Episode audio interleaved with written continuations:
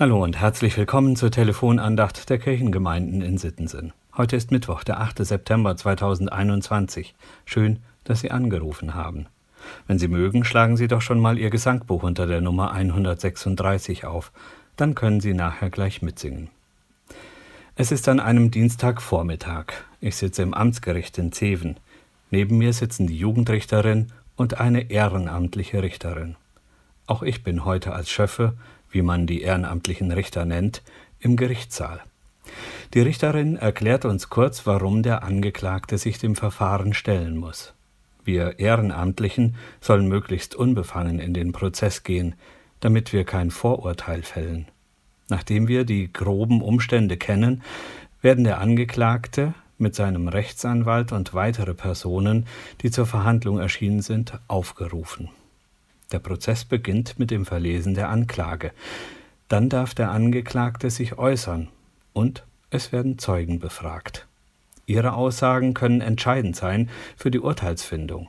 Sie geben Zeugnis über das, was sie von der Tat und deren Umstände wissen. Letzte Woche hat die Schule wieder begonnen. Die Zeugnisnoten der vergangenen Schuljahre waren entscheidend für eine Versetzung in die nächste Klasse. Sie geben Zeugnis über den Wissensstand. Und in meiner Jugendzeit gab es Gottesdienstformen, in denen das persönliche Zeugnis von Gottesdienstbesuchern einen Raum hatte. Manchmal vermisse ich das in unseren Gottesdiensten, dass wir einander mitteilen können, was wir mit Gott erlebt haben. Vielleicht war es genau so eine Situation, die unser Lehrtext für heute beschreibt. Jesus lehrt in der Synagoge seiner Heimatstadt Nazareth. Als er fertig ist, berichtet Lukas uns in Kapitel 4, Vers 22 folgendes. Sie gaben alle Zeugnis von ihm und wunderten sich über seine Worte der Gnade, die aus seinem Munde kamen, und sprachen, Ist das nicht Josefs Sohn? Da wird munter diskutiert über das, was die Gottesdienstbesucher verstanden haben. Eins ist klar, so eine Predigt haben Sie bisher noch nicht gehört. Da steckt so viel Gnade drin, Gnade Gottes. Die hat die Nazarener in ihren Herzen berührt.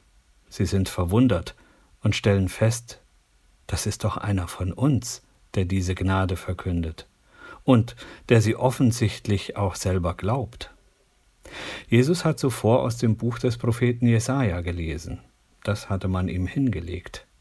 Eben jener Jesaja hat im Losungstext für heute den Gottesknecht schon angekündigt. Den menschgewordenen Gott, der die Gnade Gottes in die Welt hineinlebt. Da lesen wir in Jesaja 42, Vers 1: Siehe, das ist mein Knecht, den ich halte, und mein Auserwählter, an dem meine Seele wohlgefallen hat. Gott selbst gibt Zeugnis, dass wir uns ein Bild von der Sache machen können. Es ist der Gnadenverkündiger, an dem er wohlgefallen hat. Anders als vor Gericht steht hier für diejenigen, für denjenigen, der seine Schuld bekennt, der Freispruch fest. Bei Gott ist Vergebung. Bei Gericht ziehen wir uns zur Beratung zurück, nachdem wir alles gehört haben. Steht eine Schuld fest, dann können wir uns nur noch über das Strafmaß einigen. Nur wenn wir keine Schuld feststellen können, wird der Angeklagte freigesprochen. Ausschlaggebend sind hier manches Mal die Zeugnisse der Zeugen. Mein Zeugnis lautet, ich habe gute Erfahrungen mit dem Gnadenverkündiger gemacht. Ohne ihn gäbe es für mich keine Versetzung weder in die nächste Klasse noch in den Kreis der Freigesprochenen.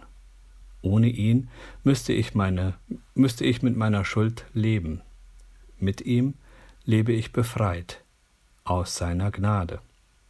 Philipp Spita hat 1833 ein Pfingstlied gedichtet. O komm, du Geist der Wahrheit, die Nummer 136 im Gesangbuch.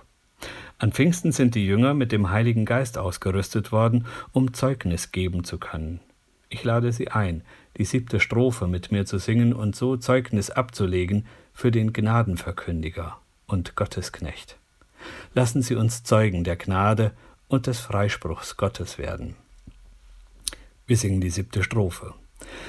Du heilger Geist, bereite ein Pfingstfest nah und fern, mit deiner Kraft begleite das Zeugnis von dem Herrn.